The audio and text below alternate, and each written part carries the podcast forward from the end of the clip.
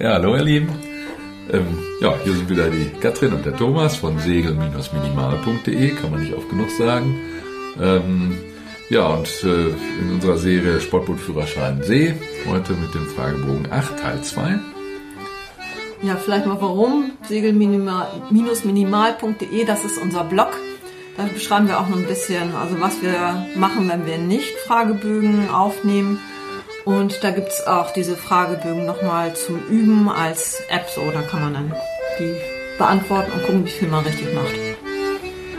Genau, noch ein paar Quizzes, die man schön machen kann. Also ist eine ganze Menge da mittlerweile und vielleicht auch ganz interessant für euch. Ja, jetzt fangen wir an mit dem Fragebogen 8, Teil 2. Ähm, das heißt die 15 Fragen des Fragebogens 8. Und ich fange an mit der Frage 210. Ich lese jetzt die Frage vor, warte kurz und äh, gebe dann die Antwort und äh, Katrin erklärt die Antwort und das machen wir halt immer im Wechsel. Ja, Frage 210. Was versteht man unter einem Leitfeuer? Das ist ein Sektorenfeuer, das ein Fahrwasser bezeichnet. Gut, also wir fahren nachts im Fahrwasser und ähm, das geht vielleicht jetzt lange geradeaus und es ist ganz dunkel und ähm, gibt auch keine Tonnen unterwegs, sondern nur so ein Leitfeuer. Und dann macht man das so, dass man ähm, in einem Leitfeuer, das hat eben äh, mehrere Sektoren, einen in der Mitte, der ist meistens weiß, das ist der gute Sektor, in dem bleibt man. Und rechts und links gibt es einen grünen und roten anderen Sektor. Wenn man jetzt so versucht, ähm, geradeaus zu fahren und man kommt ein bisschen aus der Spur, dann kommt man aus dem weißen Sektor raus in den roten oder grünen Sektor und muss dann eben gegensteuern. Und wenn man das macht, dann bleibt man in der Spur und fährt richtig. Ja. ja. Und ansonsten gibt es eben noch andere Feuer, denn es gibt noch die Richtfeuer. Da sieht man am Ufer sind dann zwei Lichter übereinander angebracht und die muss man in Entdeckung halten. Wenn man aus der Spur kommt, dann laufen die aus, dann laufen die, also der eine geht nach rechts, der andere geht nach links. Und dann muss man eben so fahren, dass sie immer übereinander bleiben. Das ist, ähm, die haben halt die gleiche Funktion sonst wie so ein Leitfeuer, sie halten einen in der Spur. Und dann gibt es noch andere Feuer, die Quermarkenfeuer, die sind genau dafür, dass wenn man jetzt an eine Kurve kommt, dass man weiß, wo man abbiegen muss. Ne, also man kann das, könnte das auch mit zwei so Sektorenfeuer machen oder so, aber es, also das wird manchmal gemacht mit dem Quermarkenfeuer. Das könnt ihr euch dann auch nochmal angucken. Ja, genau. Ja. Also Beispiel für so ein, so ein, so ein Leitfeuer ist, glaube ich, die Fehmarn-Sund-Brücke, wenn man von Westen kommt, dass man da genau die, die Einfahrt trifft, da genau das, das Loch in der Brücke trifft und da ist man dann wirklich im weißen Sektor. Mhm. Ja, Gut, die Frage 231. Welche amtlichen nautischen Veröffentlichungen geben Aufschluss über das Fahrtgebiet? Da gibt es eine ganze Reihe. Die Antwort, die richtige Antwort zählt hier alle auf. Und zwar sind das die Seekarten, Leuchtfeuerverzeichnis, Seehandbücher, Gezeitentafeln oder Kalender, Yachtfunkdienst, Nachrichten für Seefahrer, NFS, Bekanntmachung für Seefahrer BFS. Ja, hier ist, glaube ich, ganz wichtig, dass ähm, wenn man, wenn man, äh, also das Fahrtgebiet ist in der Frage, ist, glaube ich, das das wichtigste Aufschluss über das Fahrtgebiet.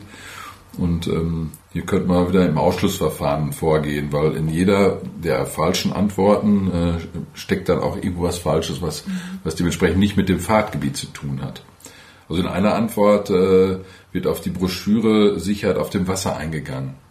Das ist eine wichtige, die haben wir auch meistens an Bord.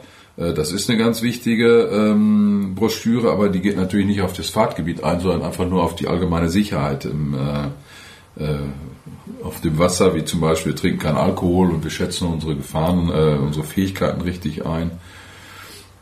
Also die ist auf jeden Fall schon mal falsch finden könnt ihr die im Internet unter BMVI. Ja, das müsst ihr mal, verlinken. Müsst ihr okay. mal durchgucken, genau. Dann gibt es die, eine, eine Antwort ist die Seeschifffahrtsstraßenordnung äh, angegeben. Ist auch wichtig, klar, aber das, äh, das ist eher die allgemeinen Vorschriften auf Seeschifffahrtsstraßen, also welche Schall und äh, Sichtsignale gibt es oder welche Fahrtregeln müssen wir beachten. Aber das hat auch nichts mit dem Fahrtgebiet zu tun, was wir jetzt haben. Mhm. Ähm, dann gibt es eine Frage, da gibt es dann die schifffahrtspolizeilichen Anordnungen. Keine Ahnung, was das ist. Also ich weiß nicht. Habe ich noch nie gehört, braucht man also nicht. Ähm, also welche geben Aufschluss über, jetzt gehen wir mal die, richtigen Antworten. Genau, ne? gehen wir mal die Punkte durch. Also Seekarten, klar, die sind, äh, die sind halt genau für das Gebiet, wo wir fahren, wenn wir die richtige Seekarte dabei haben. Und da gibt's halt die, die amtlichen Seekarten. Ne? Also die vom BSH, das sind die amtlichen Seekarten. Also falls man drüber stolpert, von wegen, sind die denn amtlich? Also wenn ich mir irgendwo, ich kann natürlich auch, es gibt Open Sea Maps oder so, das sind ja auch Seekarten, die sind aber nicht amtlich. Ne? Mhm. Aber es gibt ja auch amtliche Seekarten und die sind halt hier gemeint. Ne? Okay. Dann haben wir das Leuchtfeuerverzeichnis, da haben wir dann, äh, da sind dann die Leuchtfeuer ein bisschen genauer beschrieben, nicht so wie in der Seekarte, wo, sag ich mal, die, die einzelnen Farbsektoren drin sind und vielleicht noch die Höhe des Leuchtfeuers, mhm. sondern da, da steht auch dran, äh, wie der Leuchtturm gebaut ist, ob der in einem Backstein ist und was mhm. weiß ich, auf welcher Höhe der Leuchtturm erstmal steht und und und. Da gibt's noch ein bisschen auch wirklich für die einzelnen äh, Leuchttürme. Dann haben wir den Yachtfunkdienst, den sollte man auf jeden Fall, wenn man ein Funkgerät an Bord hat, sollte man den mitnehmen. Da gibt es dann, ähm, wenn man irgendwie einen Brückenwärter anfunken will oder die Revierzentrale oder, oder wenn man äh, in irgendeinem Fahrtgebiet ist und, und die Wetterberichte hören will oder so, da steht dann wirklich drin, auf welchem Kanal man da funkt. Dann gibt es die äh, Bekanntmachung für Seefahrer, wäre noch mit abgefragt. Da werden wichtige Maßnahmen oder Ereignisse äh, kleineren Umfangs oder von örtlicher Bedeutung herausgegeben. Die werden dann ausgehängt, die hat man am Hafenmeister, werden die ausgehängt oder halt im Internet, können wir euch auch verlinken bei genau. elvis.de. Also es macht Sinn, wenn man jetzt losfährt, dass man beim Hafenmeister schnell mal guckt, was da ausgehangen ist. Kann ja sein, irgendwie da ist gerade die Tonne vertrieben, nach der man navigieren wollte. Ne? Dann würde ja. man das da erkennen. Ja. Und ja. du hast die, die Seehandbücher hast du noch unterschlagen. Seehandbücher. Ach so, das äh, Seehandbücher oder See... Äh, äh, Kalender. Die, äh, ja, die, die würden das Fahrtgebiet genauer beschreiben, also mhm. noch genauer als in der Seekarte, was jetzt das für ein Fahrtgebiet ist, was für, für, für Besonderheiten und Naturverhältnisse also ja. dieses, dieses Seegebiet hat. Ja, also nochmal, jetzt habe ich, viel, jetzt hab ich viel geredet. Also welche amtlichen nautischen Veröffentlichungen geben Aufschluss über das Fahrtgebiet, also über das Fahrtgebiet. Das, ist, äh, das sind Seekarten, Leuchtfeuerverzeichnisse, Seehandbücher, Gezeitentafeln und Gezeitenkalender, Yachtfunkdienst, Nachrichten für Seefahrer und Bekanntmachung für Seefahrer. Mhm. So, viel geredet. Äh, nächste Frage, die Frage 241. Was versteht man unter dem Geschwindigkeitsbegriff Knoten? Ja, recht einfach finde ich. Das sind die in einer Stunde zurückgelegten Seemeilen. Genau, das kann man sich entweder, man merkt sich das einfach als Einheit wie Kilogramm oder man geht mal kurz in die Geschichte so. Also früher, da hat man die Geschwindigkeit auf dem Schiff mit einem Lokscheit gemessen. Das ist so ein mit bleibeschwertes Brett gewesen, das am Ende von der Leine festgeknotet ist. Das hat man dann in den, ins Wasser geschmissen und weil das eben so als Brett war, ist das dann relativ im Wasser liegen geblieben. Das Schiff ist weitergefahren und dann hat man eben eine Leine auslaufen lassen und in der Leine waren Knoten drin. Und die Knoten hat man dann gezählt und dann wusste man, wenn innerhalb von, von zehn Minuten so und so viel Knoten ausgelaufen ist, dann hatte man ein Gefühl dafür, wie schnell man gerade fährt. Ne? Und ähm, ja, also früher war das sicherlich, hatte jedes Schiff sicherlich so seine eigenen Knoten, aber heute ist dann eine Seemeile genau 1,852 Kilometer. Und wie kommt man auf diese krumme Zahl? Das ist so, dass eine Seemeile ein Sechzigstel Breitengrad am Äquator ist. Und also jetzt hilf mir mal. Ein Sechzigstel, drei, also 1,852 Kilometer mal 60, dann hat man einen Breitengrad, mal 360, dann ist man rum, dann weiß man auch, äh, wie lang die, der, der Äquator, Äquator ist. ist. Genau, also für sich genommen eine krumme Zahl, aber oft genug multipliziert kommt man damit genau einmal um den Äquator. Ja. Wissen für Angeber. Tipps bei Trivial Pursuit. genau. Die Frage 247. Was versteht man unter einem Koppelort? Und die Antwort zum Koppelort Schiffsort, der unter Berücksichtigung der gesteuerten Kurse und zurückgelegten Distanzen und aller vorhersehbaren Einflüsse rechnerisch und zeichnerisch ermittelt wird. Ja, also das, äh, sag mal, gekoppelt hat man grundsätzlich, bevor man das GPS erfunden hatte. Sollte man heute auch noch können oder zumindest äh, Macht auch einfach Spaß, was mal zu tun. Ja, genau. Also nehmen wir an, wir, wir passieren gerade eine Tonne. Die Tonne finden wir auf der Seekarte, wissen jetzt, wo wir sind. Dann wissen wir unseren Kurs. Wir müssen natürlich auch dann äh, üben, nach Kompass zu fahren und nicht so, so hin und her, sondern wirklich versuchen, nach, nach Kompass genau zu fahren. Dann wissen wir unseren Kurs. Wenn wir dann noch unsere Geschwindigkeit wissen, ähm, dann wissen wir natürlich grundsätzlich, wo wir jetzt, sag ich mal, nach einer Stunde Fahrt sind. Zum Beispiel bei sechs Knoten, sechs äh, Seemeilen, wir haben es ja gerade gelernt, weiter in die Richtung, in die wir gefahren sind. Und ähm, beim Koppeln gibt's noch, noch andere, äh, sag ich mal, Einflüsse, die man, die man mitnehmen kann. Das ist zum Beispiel Strömung. Wenn ich äh, eine Strömungskarte habe, da gibt's ja, was weiß ich, von, von der Nordsee oder so gibt's tolle Strömungskarten, wo dann wirklich wenn man weiß, welche Gezeit, in welcher Zeit der Gezeit man ist, dann weiß man auch, wie viel Strömung da gerade ist. Dann hat man äh, vielleicht noch einen Windversatz. Wenn wir irgendwie am Wind fahren, dann wird das Boot ja stark versetzt. Und, und all diese, diese Einflüsse, wenn man die auch noch mit reinnimmt, dann ist man schon ziemlich genau beim, äh, beim Koppelort, wo man dann sagt, wo, wo bin ich jetzt in einer Stunde oder so. Das heißt, wenn wir kein GPS haben, dann macht es Sinn, wenn man das wirklich ein bisschen übt. Man hat ja schon, das ist ein bisschen schwierig. Mhm und da muss man sich auch ein bisschen Zeit nehmen. Also ruhig mal üben, koppeln ist toll.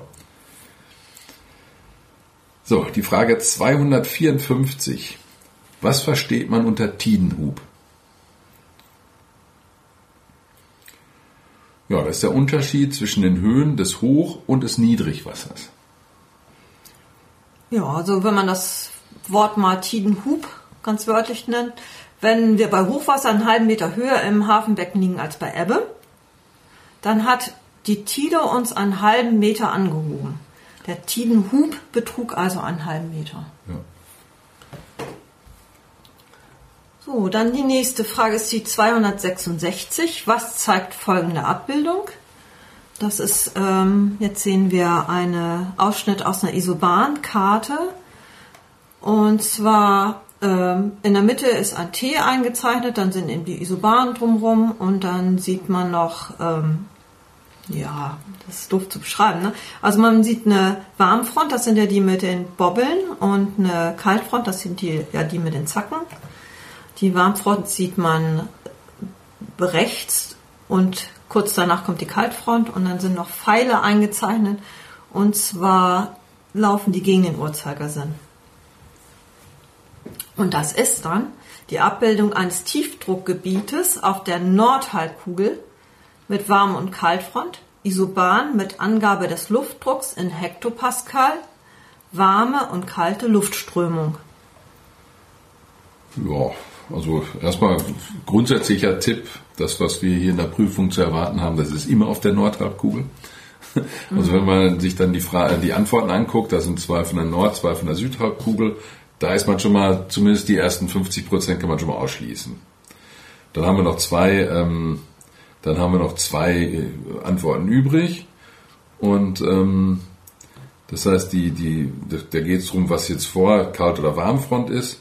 Das heißt, im Endeffekt ähm, ist die, die, ähm, die Warmfront, hat Katrin, glaube ich, gerade schon erklärt, das ist die mit den, ähm, mit den Halbrunden, mit Halbkreisen dran. Und die Kaltfront ist immer ähm, die mit den Zacken. Und im Endeffekt äh, jagt die Kaltfront immer hinter der Warmfront her, bis sie die eingekriegt hat, dann gibt es eine Okklusion, aber auf so einem, wie wir es hier auf dem Bild haben, auf so einem wirklich so einem richtig schönen Tiefdruckgebiet, wie es hier ist, dann jagt halt die Kaltfront hinter der Warmfront her. Das heißt, vorne sind die Bobbel, hinten sind die Zack. Und damit erkennen wir jetzt auch wirklich, ähm, die, in welchem Sektor man ist und diese Pfeile, die, die jetzt rundherum angezeichnet sind, das ist einmal äh, sind's, äh, dunkle Pfeile und einmal ist nur so ein heller Pfeil und, und die dunklen Pfeile, das ist halt kalt und der helle ist, äh, ist Warmfront. Das heißt, hier sind wir auf jeden Fall auf der äh, Tiefdruckgebiet Nordhalbkugel mit Warm- und Kaltfront. Ähm, und äh, Angaben Luftdruck in Hektopascal, das haben wir eigentlich immer, und warme, kalte Luftströmung. Mhm. So, die Frage Nummer eins. Was ist zu tun, wenn vor Antritt der Fahrt nicht feststeht, wer Schiffsführer ist? Ja, dann ist es so, der verantwortliche Schiffsführer muss bestimmt werden. Die Frage Nummer eins, das was man als erstes tun muss. Ja, genau. Also wir brauchen auf jeden Fall einen Schiffsführer, einer muss die Verantwortung tragen und im Zweifel die Entscheidung treffen. Und jetzt ist nur die Frage, wer ist das? Und da kann man mal die falschen Antworten für durchgehen. Also wenn das Schiff nur einen Motor bis 15 PS hat, dann braucht der Schiffsführer nicht zwingend einen Sportbootführerschein. Das war so eine Antwort. Ähm, also unter 15 PS kann das auch jemand sein, der eben keinen Sportbootführerschein hat. Oder mindestens 16 Jahre alt ist, glaube ich. Ne? Ja, Mega. das weiß ich gar nicht. Ja. Ja. Okay, gut. Und ähm, der muss nicht gewählt werden, der Schiffsführer. Also oft ist ja der Eigner auch der Schiffsführer. Und dann können die Mitsegler ja gerne wen anders als Schiffsführer wählen, aber das Schiff wird dann ja nicht auslaufen, wenn der Eigner das nicht will. Der Eigner bestimmt ja, ob man ausläuft. Ne? Also dann können sich die anderen nur entscheiden, ob sie mitfahren mit dem, der jetzt halt Schiffsführer ist, weil er sagt, er ist der Schiffsführer, oder sie fahren halt nicht mit. Aber Demokratie ist an Bord nicht auf vorgesehen. See auf See gibt es keine Demokratie, nee. da wird nicht äh, abgestimmt. Das ist genau. Also der eine ist Schiffsführer, der wird bestimmt, wie auch immer. Also entweder der eine sagt, ich bin das, oder man, man einigt sich auf einen wenn alle damit zufrieden sind, ist ja auch gut. Aber der wird ins Logbuch eingetragen und der ist es dann. Und der ist es dann für die Fahrt. Ne? Genau, bis ein anderer eingetragen wird. Bis jemand anders eingetragen wird, genau. Auf See gibt es keine Demokratie. Dann die Frage 26. Welche Bedeutung hat folgendes Tafelzeichen? Dazu gehört ein Bild, das zeigt ein blaues, äh, ein blaues Rechteck äh, von in dem von links oben nach rechts unten ein weißer Balken läuft. Das ist das Ende einer Gebots- oder Verbotsstrecke. Ja, also das Schild ist blau, das verbietet uns nichts, uns nichts. Das sind halt Verbotsschilder sind dann rot, blaue Schilder, die verbieten uns nichts. Und äh, dann ist es ja ungefähr so wie im Straßenverkehr, da diese durchgestrichenen Linien, das ist dann äh, Ende einer Verbotsstrecke. Und da hier auch nicht genau draufsteht, was jetzt verboten wird, äh, ähm, was weiß ich, dass irgendwas Besonderes draufsteht, sondern einfach nur ein blaues Schild, was mit weiß durchgestrichen ist, heißt das einfach nur ganz allgemein Ende einer Gebots- oder Verbotsstrecke. So, die Frage Nummer 35. Warum soll man möglichst gegen Strom und Wind anlegen? Ja, Antwort, weil sich das Fahrzeug dabei sicherer manövrieren lässt. Ja, das ist so mein Herzensthema, Anlegemanöver, weil ich mich da unglaublich schwer getan habe, bis ich die mal richtig sauber fahren konnte. Ne? also ich habe es dann tatsächlich mit unserer Argo ziemlich gut gekonnt zum Schluss und ich habe das auch mal auf unserem Blog beschrieben, wie ich da hingekommen bin. Und Thomas hat da ziemlich viel Geduld mit mir gehabt, muss ich doch nochmal Danke für sagen. Oh, gerne. Okay, also, warum soll man möglichst gegen Strom und Wind anlegen? Das ist, weil ähm, wenn man gegen den Strom fährt, das Ruder wird dann schneller angestromt und hat eine größere Ruderwirkung. Das ist schon mal gut. Außerdem bremst der Strom dann und äh, wir werden dann nicht so schnell. Und genauso ist das mit dem Wind. Also wenn man mit dem Wind von hinten anlegt, dann wird man leicht zu schnell, man muss das ausbremsen und das ist viel schwieriger, als wenn man gegen den Wind anlegt. Ja, da wenn man sich irgendwie vertan hat, dann nimmt man einfach Gas weg oder gibt ein bisschen mehr Gas und kann dann ganz langsam vorfahren. Wenn man mit dem Wind oder mit Strom anlegen will und äh, ja, dann muss man schon wirklich rückwärts und ordentlich, da muss man wirklich schnell reagieren. Das ja, so, ne? rückwärts hat man dann auch ja. keine, kann man schlechter steuern und so, ne? Und das genau. ist das ist einfach, äh, dass man sich Not, also Druck macht ohne Not. Das ist einfach Unsinn. Wenn es geht, gegen Wind und Strom, das ist immer das Schönste. Da kann es auch richtig ordentlich blasen. Das ist dann kein Problem mehr, wenn man genau dagegen anlegt. Ja, da bist du dran. Ach so. Oder? Ach nee, ich? Ist egal. Ich, Nein, okay. Die Frage 201, nee, die beschreibe ich auch nicht gerne. Welche Bedeutung hat folgendes Schifffahrtszeichen? Wir sehen ein Bild mit ähm, schwarz-gelben Tonnen. Die Tonnen sind oben und unten schwarz und in der Mitte gelb und haben ein Topzeichen mit so zwei Dreiecken und die Spitzen weisen voneinander weg. Also was ist das für ein Schifffahrtszeichen? Das ist die Kennzeichnung aller allgemeinen Gefahrenstelle Ostquadrant.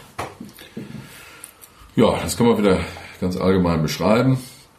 Ähm, man, man kann an der Farbgebung, wo ist schwarz, wo ist gelb, und an den Topzeichen erkennen, auf welcher Seite äh, einer Gefahrenstelle äh, sich die, die, die Tonnen äh, befinden. Und zwar, die sind eigentlich im Einklang. Also die Spitzen zeigen immer dahin, wo schwarz ist an der Tonne. Das heißt, wenn ich, wenn ich beide Spitzen nach oben zeige, also es sind immer zwei Topzeichen oben drauf, wenn beide nach oben zeigen, dann heißt das, oben ist schwarz, unten ist gelb. Ähm, hier zeigt eine Spitze nach oben, eine nach unten, das heißt, oben schwarz, Mitte gelb und unten nochmal schwarz.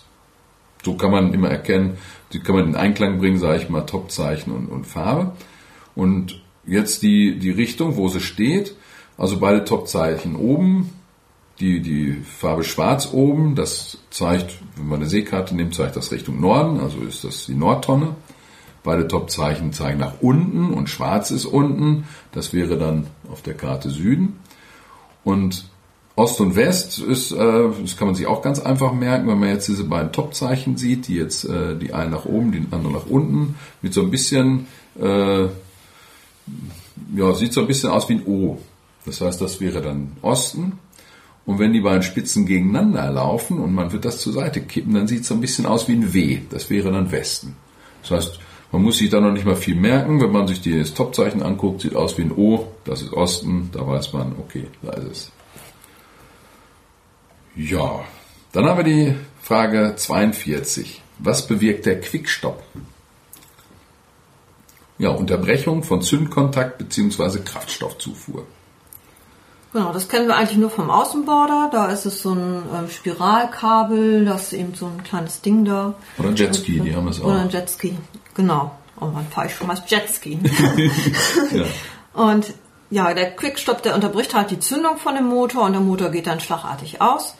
Und das braucht man vor allen Dingen, äh, damit ähm, zum einen die Schraube einen nicht verletzt, wenn man über Bord geht. Und also wenn man aus dem Wasser fällt und an der Schraube, den kommt man ja an der Schraube vorbei. Dann, wenn man überfahren wird und dann wird man nicht zerschreddert, wenn dann der Motor gleich aus ist. Und zum anderen fährt einem das Boot dann nicht weg. Ja, Genau. Quickstop ist, Ist das Bändchen, was man sich äh, ums Handgelenk bindet. ne? Genau. Das ist meist so ein rotes Stimmt. Bändchen, so ein Spiralband, was man sich ums Handgelenk legen bindet man an sich selber fest und wenn man dann rausfällt, dann reißt das eben diesen, dieses eine Plättchen da raus und dann steht der Motor. Genau, ist ja sofort aus. Ist also sofort quick aus, genau. Na, was ich noch nie gesehen habe, ist diese Kraftstoffzufuhr. Also das Nee. weiß ich nicht. Also Zündkontakt, klar, dann hup, ist das Ding aus. Mhm. Kraftstoffzufuhr ist, ist, äh, das sind ja mal Saugmotoren, das heißt, da, Keine Ahnung. da ist halt so. Also, keine Ahnung. Ja, dann die Frage 64. Was ist zu tun, wenn Flüssiggas in das Innere des Bootes gelangt? Die Antwort. Gaszuführung absperren und für Lüftung sorgen. Außerdem keine elektrischen Schalter betätigen und keinen Funk und keine Mobiltelefone benutzen.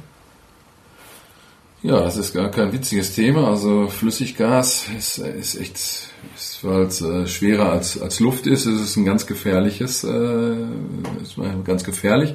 Das sammelt sich halt auf dem Schiffsboden in der Bilge. Und ähm, deswegen sind diese Flüssiggasbehälter sind mal so angebracht, dass sie eigentlich mal die so einen Ausgang nach außen haben, außenbords, damit wenn irgendwas undicht ist, dass es rausgeht. Ähm, wenn aber jetzt wirklich was ins Boot kommt, dann hat man das unten drin. Also erstmal das zu merken ist schon mal, wenn man es gemerkt hat, ist schon mal gut. Und ähm, dieses Lüften ist dann gar nicht so einfach, weil es ist ja unten drin. Ne? Da muss man wirklich also durch, muss man Durchzug äh, herstellen. Es gibt auch so funkenfreie für, für Benzinmotoren, für Motorboote gibt es so funkenfreie Ventilatoren. Damit bläst man immer noch den, den Motorraum aus. Und ähm, ja, also da muss man aufpassen und äh, keinen Schalter betätigen, das, das sieht man nicht, aber so ein Schalter, wenn man den betätigt, da gibt es immer so einen ganz kleinen Funken. Also das ist ganz gefährlich, das sagt man auch Mobiltelefon nach, wobei das kann ich nicht, nicht sagen. Und äh, aber auch bei Funk, da kannst du ganz kleine Funken geben und die würden dann auch gleich ausreichen, dass das ganze Boot in die Luft fliegt. Also seid damit vorsichtig.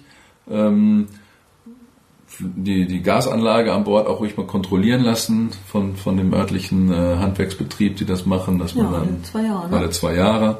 Vielleicht noch ein ganz kleiner Tipp, ähm, wenn man wenn man ähm, an der Flasche Gas abdreht und nach ein paar Tagen wieder aufdreht, wenn es zischt, dann geht irgendwo ja das Gas verloren. Dann sollte man auf jeden Fall schon mal, spätestens dann sollte man darauf achten, aber ansonsten alle zwei Jahre ruhig mal prüfen äh, auf das Gas, dass es in Ordnung ist. So, Frage Nummer 80. Wann ist das Manöver des letzten Augenblicks durchzuführen? Es muss durchgeführt werden, wenn ein Zusammenstoß durch Manöver des Ausweichpflichtigen allein nicht mehr vermieden werden kann. Ja, bei der Antwort habe ich mich letztes Mal ja schon schön verrannt. Diesmal mache ich das ganz kurz. Also grundsätzlich gibt es einen, der ausweichen muss und einen, der Kurs halten muss. Und erst wenn das, wenn ein Zusammenstoß durch das Manöver des Ausweichpflichtigen allein nicht mehr vermieden werden kann, wird das Manöver des letzten Augenblicks gefahren. Und schon hat man die richtige Antwort gefunden. Genau, das ist Genau. das des, des Kurshalters. Ne? Ja, wird das fahren. Oder?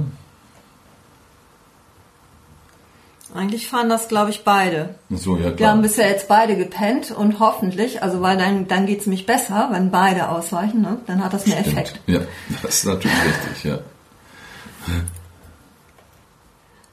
Gut. Frage 138. Wie hat man sich zu verhalten, wenn man bei verminderter Sicht anscheinend vorlicher als querab das Schallsignal eines anderen Fahrzeugs hört? Antwort. Es ist ebenfalls ein Schallsignal abzugeben und die Fahrt so weit zu verlangsamen, dass die Steuerfähigkeit noch erhalten bleibt. Erforderlichenfalls ist ganz aufzustoppen. In jedem Fall ist vorsichtig zu manövrieren, bis die Gefahr eines Zusammenstoßes vorüber ist. Ja, vorlicher als querab, das heißt, wir sind irgendwie, wir könnten auf Kollisionskurs sein.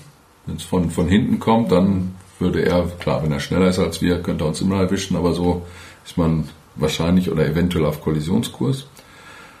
Und dann ist schon besondere Vorsicht zu achten. Also in, im Nebel insgesamt, wenn es so richtig äh, neblig ist und man hört irgendwas, dann ist auch schwer, das, das hört sich auch immer gleich alles ganz nah und ganz laut an im Nebel. Also da muss man auch ein bisschen, ist man auch gleich ein bisschen äh, angespannt, sag ich mal.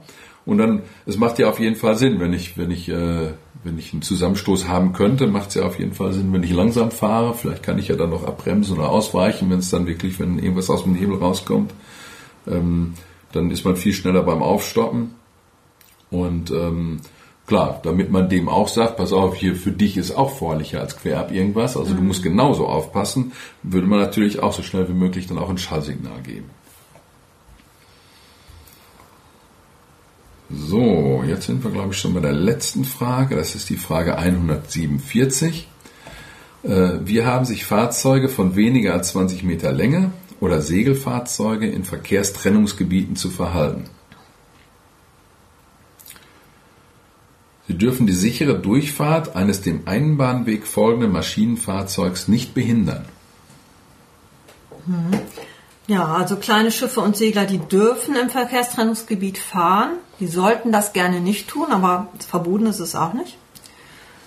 Und also, wenn beim Queren von so einem Verkehrstrennungsgebiet muss man eben immer einen Winkel von 90 Grad einhalten. Ansonsten äh, sollte man denn auch dem Einbahnweg folgen. Aber die Besonderheit ist bei Segelfahrzeugen und Fahrzeugen unter 20 Meter, dass die ähm, den anderen Fahrzeugen, den größeren Fahrzeugen Vorfahrt gewähren müssen.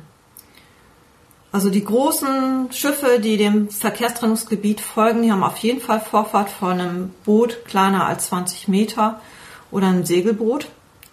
Und untereinander weicht so ein kleines Boot aber wieder anderen kleinen Booten nach KVR aus. Also grundsätzlich gilt schon die KVR. Ja, die haben, die haben, glaube ich, ein Behinderungsverbot, heißt das. Genau. Also die dürfen andere nicht behindern, die, die, äh, die halt da durchfahren, die Großschifffahrt. Genau. Ja. Und damit sind wir tatsächlich durch. Ne? Das war's, ja. Das, war, war der Fragebogen 8, Teil 2. Ich hoffe, es hat euch gefallen und Ihr könnt euch das, uns das auch gerne mal sagen, wenn euch das gefällt. Würden wir uns drüber freuen. ja, es ist doch ein bisschen Arbeit, äh, das, das Ganze aufzunehmen und, und, und das später noch ein bisschen zu bearbeiten, Qualität zu verbessern und so weiter. Also wäre nett, wenn ihr euch einfach mal äußert, wie es euch gefallen hat. Wenn es euch gefällt, immer gerne. Ansonsten bis zum nächsten Mal, bis zum Fragebogen 9. Ja, Tschüss. Viel Erfolg. Tschüss.